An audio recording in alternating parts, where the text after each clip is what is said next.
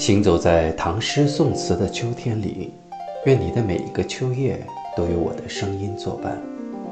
这里是秋叶为你读诗，秋收的童话。今天为大家朗读的是唐代温庭筠的作品《望江南书喜罢》。书喜罢，独倚望江楼。过尽千帆皆不是，斜晖脉脉。长断白平洲。